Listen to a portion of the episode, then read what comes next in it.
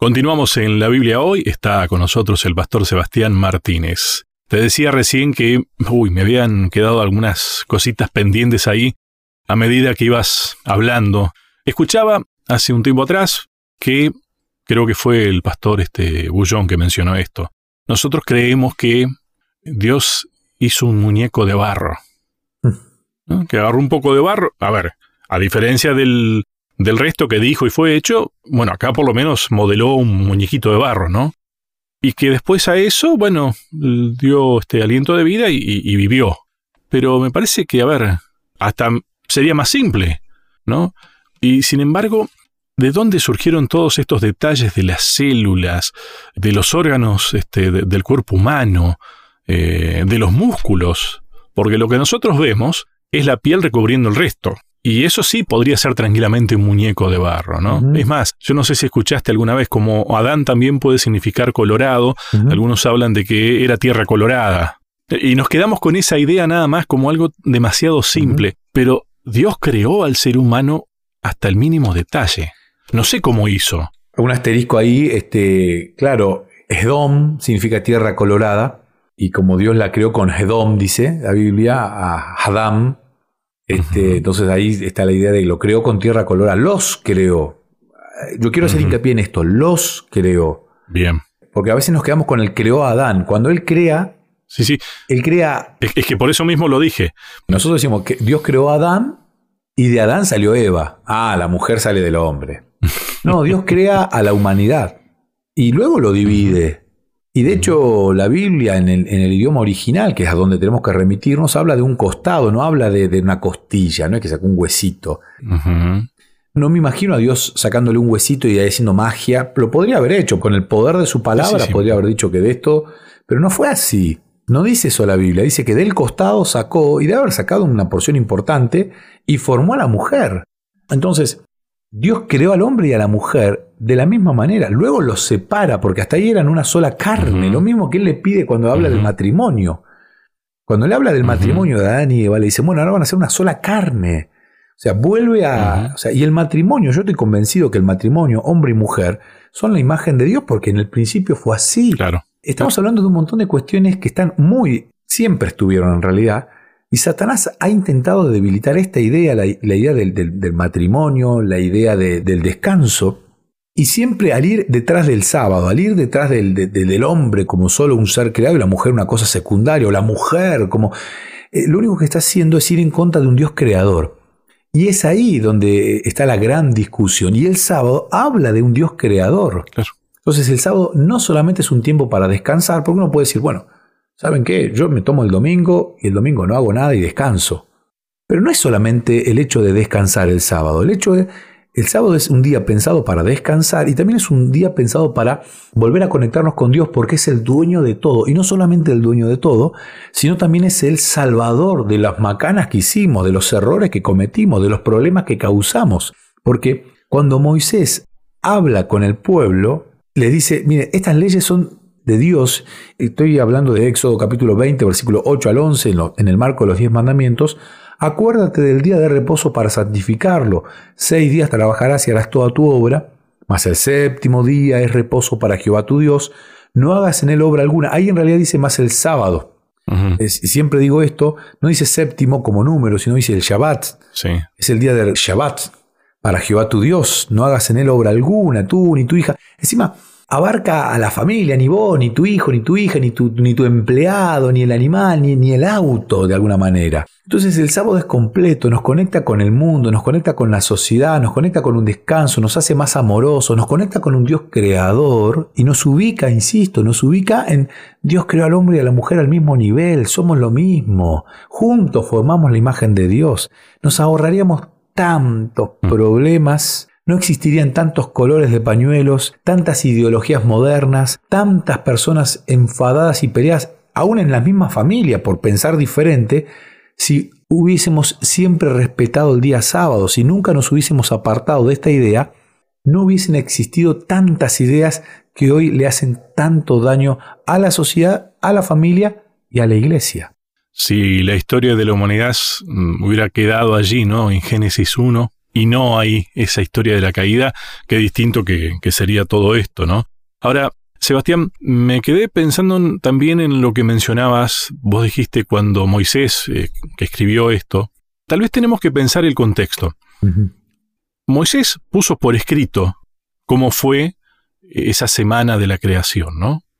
Tal vez nosotros pensamos que mucha gente, bueno, de repente tendría que haber dicho, ah, esto es verdad y esto no, pero para el tiempo en el que escribió Moisés, ya la gran mayoría de la gente ni siquiera tenía, no me atrevo a decir ni noticias tal vez, porque adoraban otros dioses. La idea de un dios tenían, pero a ver, para ellos un dios era el sol, por ejemplo.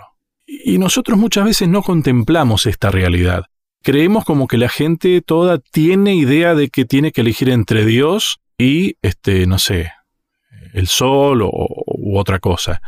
Pero algunos ni noticias de que Jehová existe. Y lo mismo nos pasa con el tema del sábado. Vos fíjate qué atado que va, ¿no?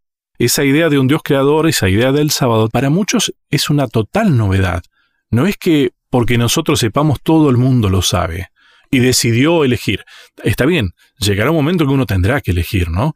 Pero digo, a veces nos cuesta entender que muchos no tienen ni noticias de ese Dios.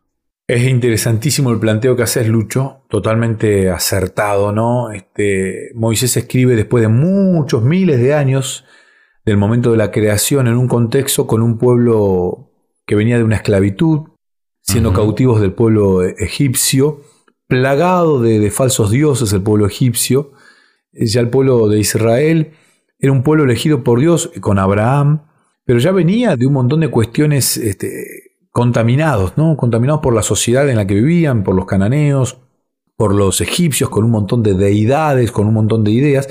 Ellos vienen muy contaminados. Entonces cuando Moisés reflota esta idea que ellos oralmente la transmitían, porque conocían la historia, Dios inspirando a, a Moisés le hace recordar todo esto y lo escribe de una manera maravillosa, un Moisés educado en la casa real, en el, en el gobierno más importante de la época, el más fuerte de la época, como era el imperio egipcio, y bien alimentado, y la alimentación no es poca cosa, ¿no? Porque su cerebro funcionaba muy bien y él tenía una capacidad extraordinaria que seguramente otro hebreo que no hubiese tenido la suerte que tuvo él, o la, dirección divina, no hubiese tenido los recursos mentales para escribir como él escribió seis libros de la Biblia, el Pentateuco y el libro de Job.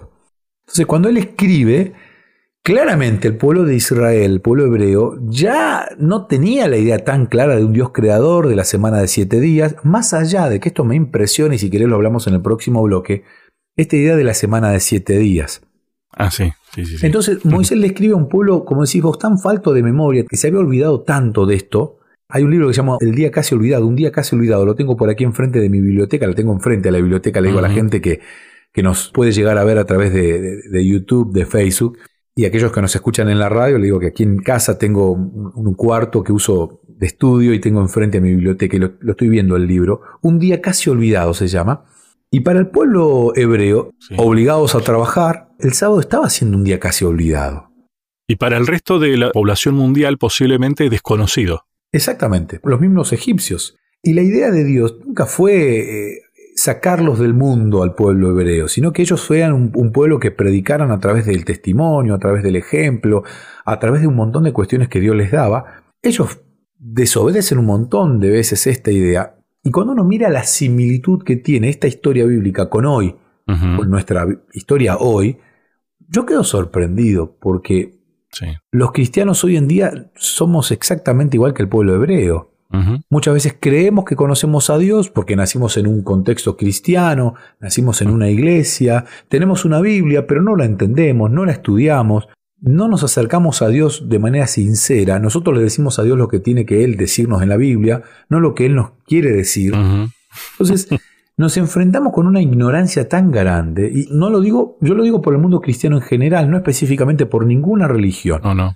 Porque dentro del pueblo adventista, y lo digo con confianza porque soy adventista, soy pastor de la iglesia adventista y me encuentro con muchos hermanos que desconocen una cantidad muy grande de, ideas bíblicas. Sebastián, a ver, este encuentro que nosotros tenemos de alguna manera intenta ser también eh, formativo para nosotros, que lo estamos haciendo. Creo que muchas de las cosas que a veces comentamos al otro lo sorprenden también. Hay cosas que vos mencionás, que estudiaste, que yo no las vi de ese lado, y a mí me, me ayudan a entender, por ejemplo. Y esa es un poco la idea. O sea, yo creo que es más lo que desconocemos que lo que conocemos en realidad. Sí, sí, sí, sí. Está lo que desconocemos y lo que conocemos mal. Entonces, el sábado tiene que ver con una cuestión que a veces la desconocemos. Hay mucha gente que está convencida que el séptimo día es el día domingo. Ellos dicen, la Biblia dice séptimo día y yo voy a la iglesia el día domingo y estoy bien. O sea, eh, la ignorancia no es bíblica, sino más bien histórica, sino más bien del, detalle de la numerología de los días de la semana. Y no es poca cosa, ah. porque Satanás se ha encargado a lo largo de la historia de modificar esta cuestión, porque es la que nos une con un Dios creador y con un Dios salvador. Exacto. Y Cierro con esta idea, que estoy mirando acá mi reloj y veo que estamos cerca de la última pausa. ¿El sábado es de los judíos? el sábado, el Shabbat. Ustedes me dicen siempre el Shabbat, el Shabbat, palabra hebrea. ¿El Shabbat es de los hebreos, es de los judíos? ¿O el Shabbat es de todo el mundo, inclusive los cristianos? Hay cuestiones que hay que estudiarlas y investigarlas a la luz de la Biblia, no a la luz de, de Sebastián Martínez, de, Lucho Schneider, a la luz de la Biblia. Tal cual, totalmente de acuerdo. Bueno, hacemos, como anticipaste, la última pausa, ya seguimos.